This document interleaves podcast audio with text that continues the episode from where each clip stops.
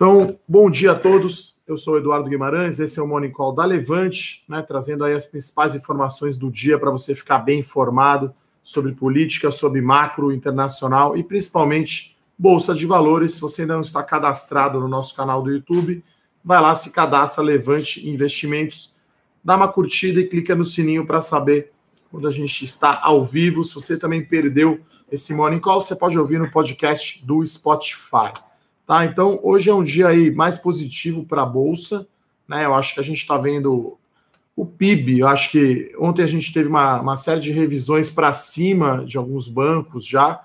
Né? Banco Goldman Sachs já revisou para cima a sua projeção de lucro.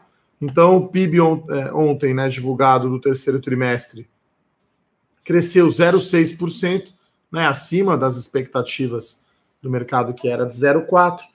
Quando você compara o terceiro trimestre desse ano em relação ao ano passado, 1,2% de alta, e nos últimos 12 meses a economia crescendo aí num ritmo de 1%. Então, o que, que aconteceu ontem aí, já adiantando as perguntas, né?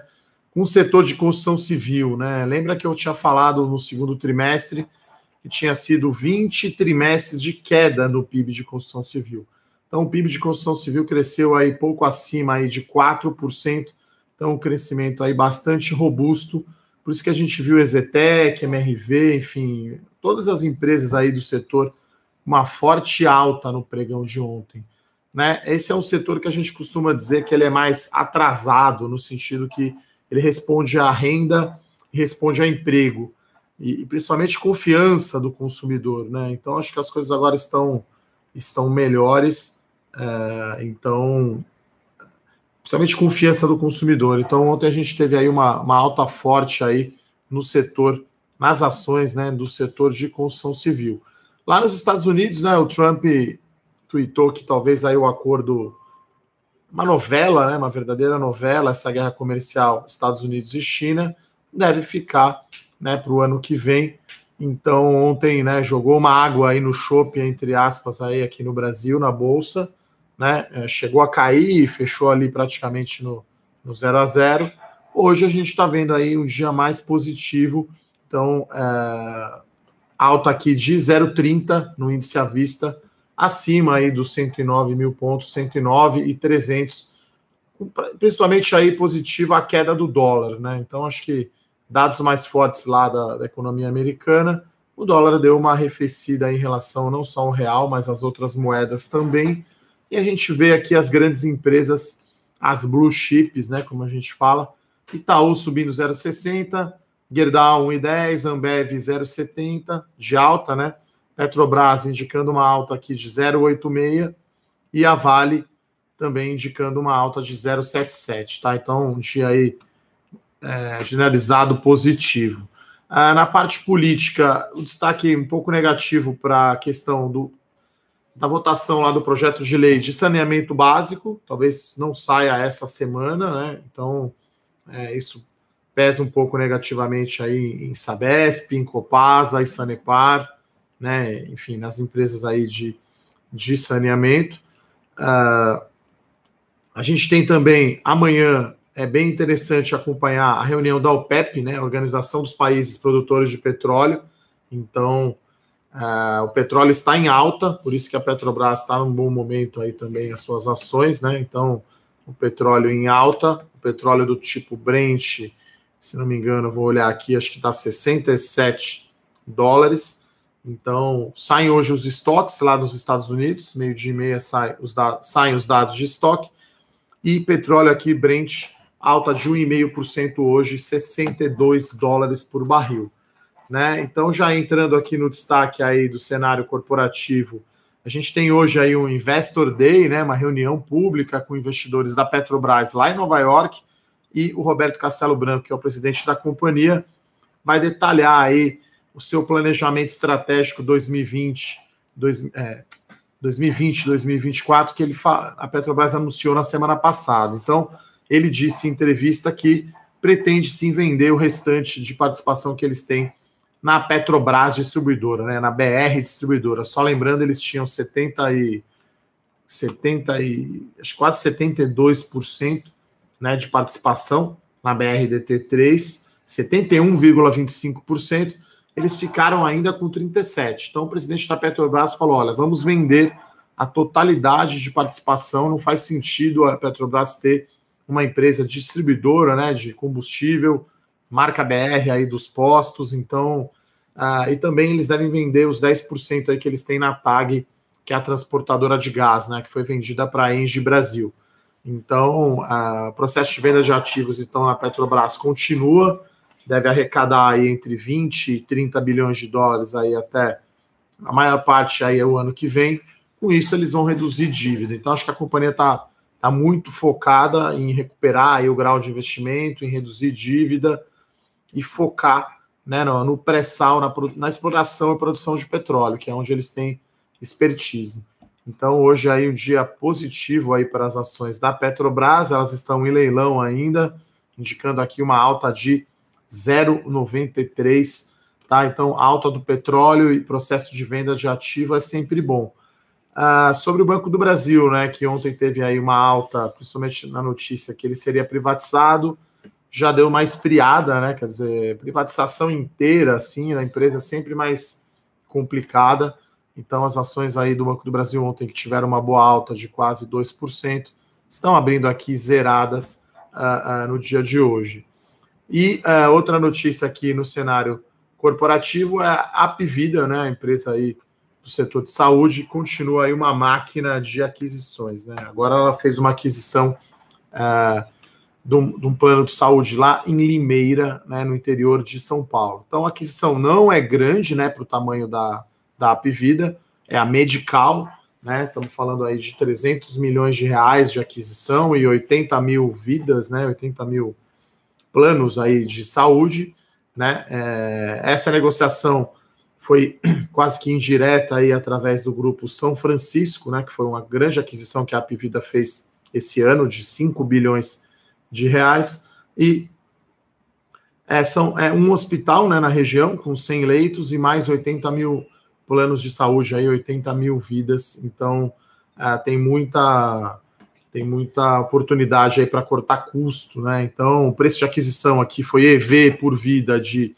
quase R$ 3.700, em linha aí com as últimas aquisições do grupo, né? Lembrando que a Apvida anunciou que vai fazer uma oferta, né, de ações, então é, as duas empresas, né, tanto Intermédica quanto a Apvida, é, indo agressivo no modelo de aquisição, né, de consolidação do mercado e fazendo oferta de ações, né, para financiar o seu crescimento, tá? Então, é, as ações aqui estão em alta de 2%, tá? As ações da Apvida. Também tem um outro destaque positivo que ela fará parte do índice Bovespa a partir de janeiro do ano que vem, né? Então, o índice Bovespa ele muda a cada quatro meses, então já saiu aí a primeira prévia do índice Bovespa para o ano que vem, né? Vai vigorar de janeiro a abril de 2020. Então, três ações devem fazer parte aí do índice Bovespa: Carrefour, Brasil, Apivida e Sul América, tá, pessoal? Então, é, o cenário corporativo, é, essas são as notícias, né? É, acho que é, é, esse é o tom, e assim, a gente vai ficar até o final do ano. Muita gente me pergunta se vai ter o rally de fim de ano, se não vai, quanto que fecha o Ibovespa. Quer dizer, a gente está aqui já no dia 4 aí de dezembro, menos de 20 dias aí para o Natal, quase. Vai depender muito dessa questão do acordo da guerra comercial, né? Quer dizer, o dia hoje está mais positivo porque pode estar perto um acordo dos Estados Unidos e China. Então, uma verdadeira novela né? Muitas indas e vindas. Ontem o tweet do Trump. E agora uma notícia que os Estados Unidos está mais perto desse acordo e aí com queda do dólar, então fica tudo mais positivo aí para o mercado local, né? A gente está vendo aí também juros futuros, né, é, é, dando, dando uma recuada hoje. E então é, esse é o cenário que a gente tem é, é, para o dia de hoje. Eu vou dar uma passada aqui nas perguntas, tá? É, vamos ver o que temos aqui. Olha, Eucatex, Eucatex, Lana, eu não acompanho muito, tá? Então, não está no meu radar. Acho que Duratex pode ser uma empresa interessante aí. Né? Pensando numa segunda, uma segunda leva, né? Construção civil agora, depois, na hora que os apartamentos ficarem prontos, acho que Duratex pode ser uma boa. Sobre o setor de construção, é difícil dizer, né? Já subiu bastante, mas como eu falei, é um ciclo longo, né? Acho que vai continuar ainda melhorando o setor de construção. Então, é, então é, não acho que seja a hora de sair aí do, do setor de construção civil, principalmente mais voltado ao segmento de média e alta renda. É... Olha, Charles, interessante a sua pergunta sobre o IPO da XP, tá? A gente vai fazer hoje uma live sobre isso, né? Então a Levante preparou, né, um relatório é, sobre o IPO da XP e aí realmente é, vai ficar difícil, mesmo que tenha conta no exterior, participar. Né? Então, é... o relatório tem todas as informações, né? A gente vai falar hoje às 8h30 né, sobre o IPO da XP, né? Por, por que, que eles estão falando. Então, eles vão privilegiar, né? É, é como se eles vendessem, Charles, para a corretora e a corretora vai privilegiar quem opera mais, né? Ou quem tem mais saldo, né? Então, é dessa forma que é feito lá. Então, é, por isso que é difícil. Então, até né, falando uma alternativa, né? Quem não tem conta ainda no exterior, eu acho que está mais do que na hora de abrir. A gente até criou aí um e-book ensinando aí, dando todos os passos aí para você abrir, né, acessar o Wall Street, aí, que é o mercado americano. É, mas um jeito de investir se beneficiar do IPO da XP é comprar ações do Itaú e da Itaúsa, né? Então eu lembro que o Itaú tem 50% da XP, né? Na verdade, 49,99%. Né? A Itaúsa tem 36% mais ou menos do, do Itaú. Então, indiretamente, a Itaúsa tem aí um pouco menos de 19% da XP. Então, você que está aqui só no mercado local, não tem conta no exterior ou opera pouco lá, dificilmente vai conseguir entrar na oferta né, antes. Você pode entrar depois que ela for negociada, né? Então, é, a nossa recomendação é entrar sim no IPO da XP, a gente acha excelente negócio, vê um valuation atrativo, eu vou falar mais sobre isso hoje à noite. É, então, você tem duas opções, né? Você compra depois que ela já está listada lá no IPO, com a sua conta no exterior, ou se você não tem conta no exterior, você pode comprar aqui as ações do Itaú e da Itaúsa e se beneficiar aí do ganho uh, né, do IPO da XP, tá? Então não percam hoje a nossa live. Pedir para o pessoal da produção aqui, se tiver aqui o, o, o link para a live, né? Para vocês se inscreverem. Hoje estarei falando exatamente sobre o IPO da XP. Estou procurando aqui o link para ver se eu tenho aqui também para colocar para vocês, tá, pessoal? Então,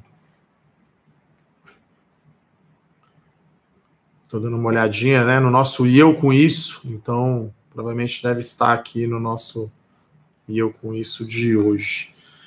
Bom, uh, continuando aqui respondendo as perguntas, olha, o setor de infraestrutura, eu acho que está na hora, está começando a chegar a hora né, de, de se beneficiar. Então, a produção aqui vai me mandar o link aqui para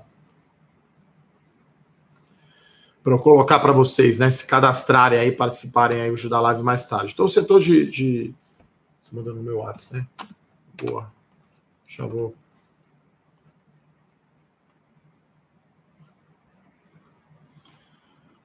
Então, coloquei aqui, pessoal, no, no chat o link aí para vocês já deixarem salvo aí para não perder aí a nossa live sobre o IPO da XP, tá? Então, é... infraestrutura eu acho que é bom, tá, Wagner? Eu acho que assim, não à toa a Gerdau já andou bastante agora no mês de novembro, né? As ações subiram bastante.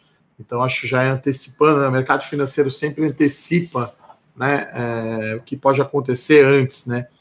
Então, Mills é uma que eu também estou de olho. Então, Gerdau, Duratex, né? Acho que são aí empresas mais ligadas aí à retomada do setor de construção civil, né? Infraestrutura, a gente poderia falar também aqui das, das empresas de concessões rodoviárias, né? Então, CCR Rodovias, por exemplo, ainda não andaram, pode, pode é, ser um bom play aí para 2020.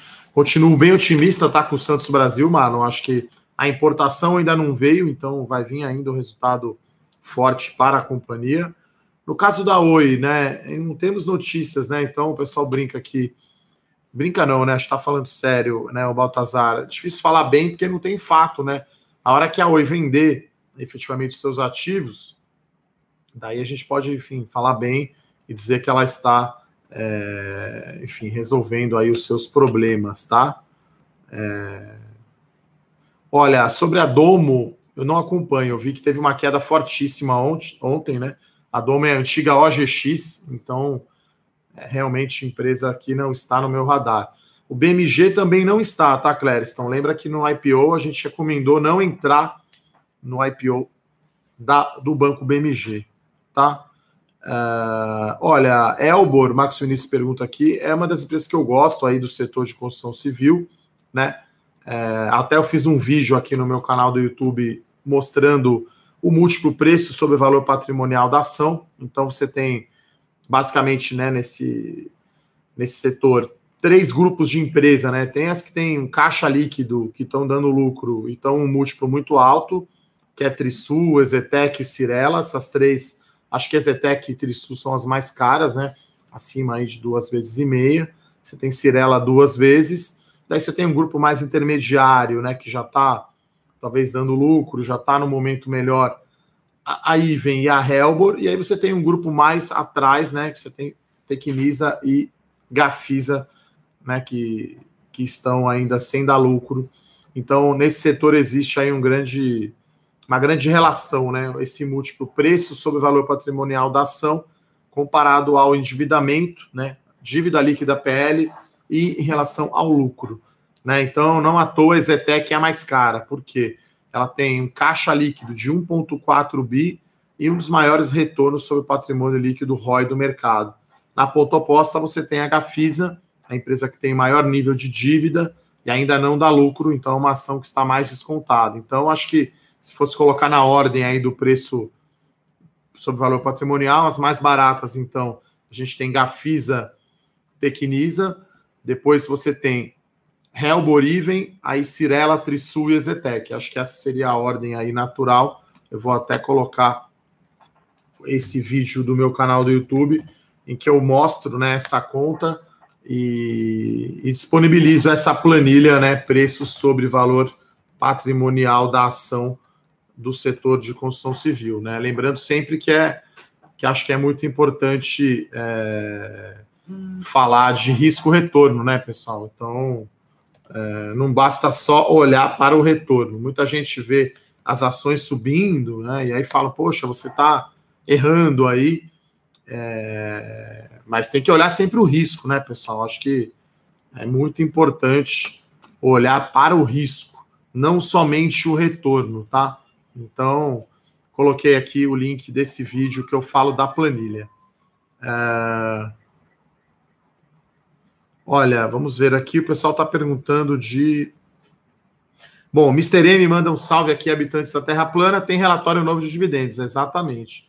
Todas as quartas-feiras aí, quinzenalmente, temos aí relatório da série Dividendos, tá?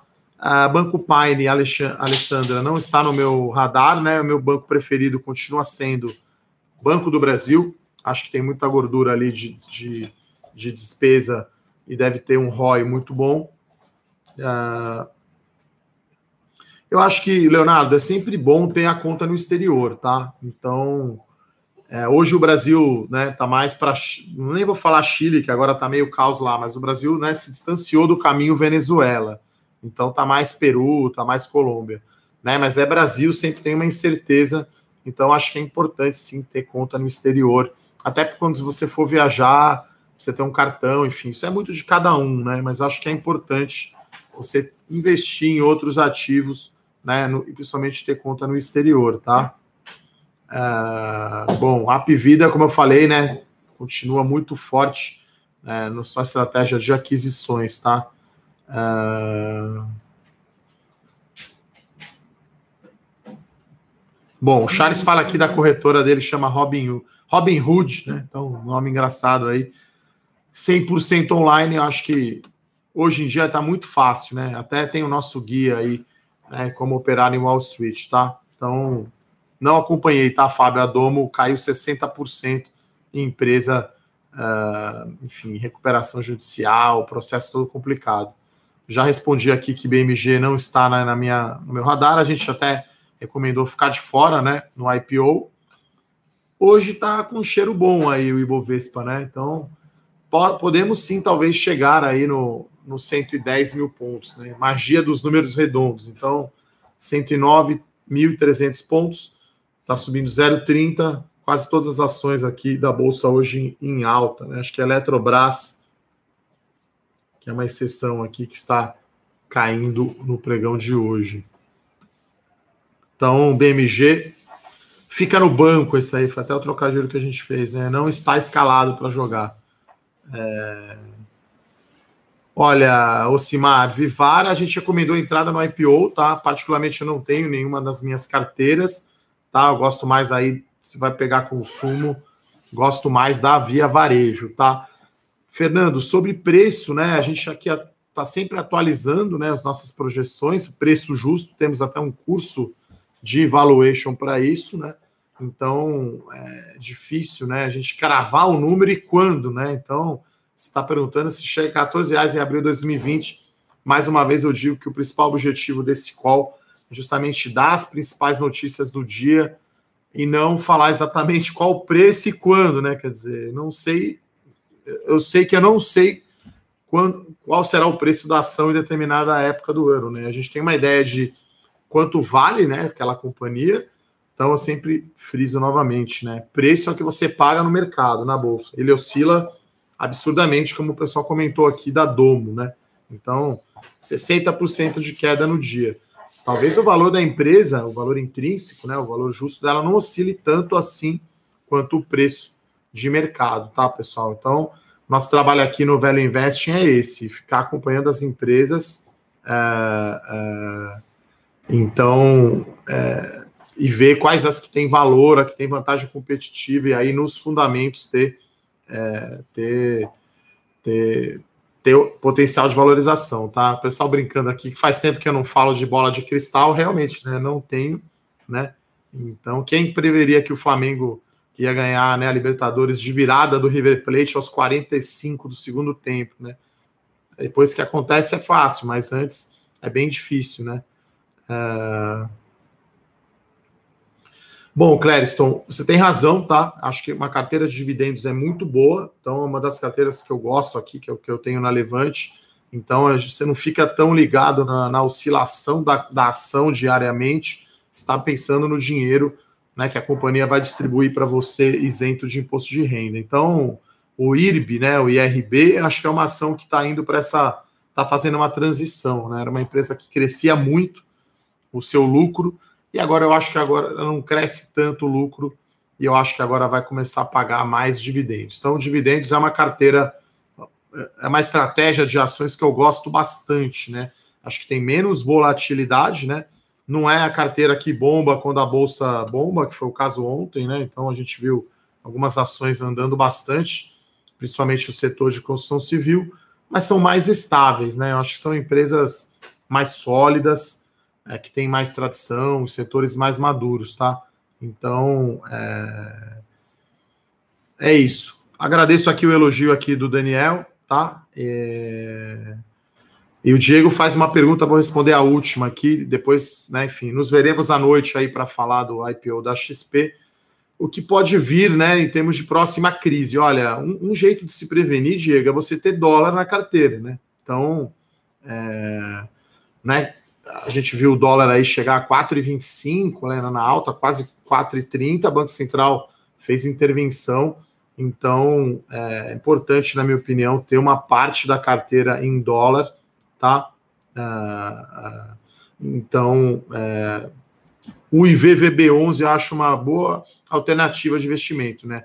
O ETF de S&P 500. Então, você está comprado na Bolsa Americana e no dólar, né? Então, você investe em ações aqui, faz todo sentido você investir em ações nos Estados Unidos, né? E aí aqui faço um comentário, o Clériston tem carteira de dividendos e oi, né? Então ele tá assim de carne de porco a sorvete, como diria o meu tio, né? Pega o mais conservador e pega o mais arriscado, né? Pega ali o, a Oi aí, uma penny stock, uma das mais voláteis, e aí uma carteira de dividendos, né, que é, que é mais, que é menos risco, né? Acho que dá para fazer um meio de campo aí, né, Clériston? Colocar ações de construção civil, colocar algumas ações de crescimento, né? Acho que dá para fazer um meio termo aí. Mas, claro, cada investidor tem o seu perfil, enfim, não estou falando que o seu, o seu, o seu perfil é errado, né? Estou dizendo só que acho que você poderia ponderar, né? Ter coisas de médio risco. De repente põe uma small cap aí, né? Você tem dividendos, você tem oi,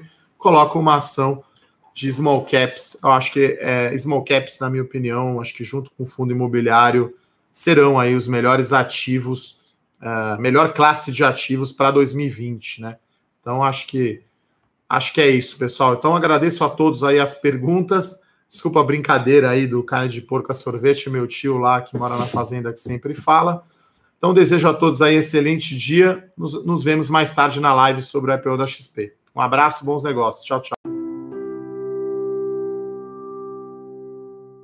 Para saber mais sobre a Levante, siga o nosso perfil no Instagram, levante.investimentos. Se inscreva no nosso canal do YouTube, Levante Investimentos. E para acompanhar as notícias do dia a dia e mais sobre a Levante, acesse nosso site levante.com.br.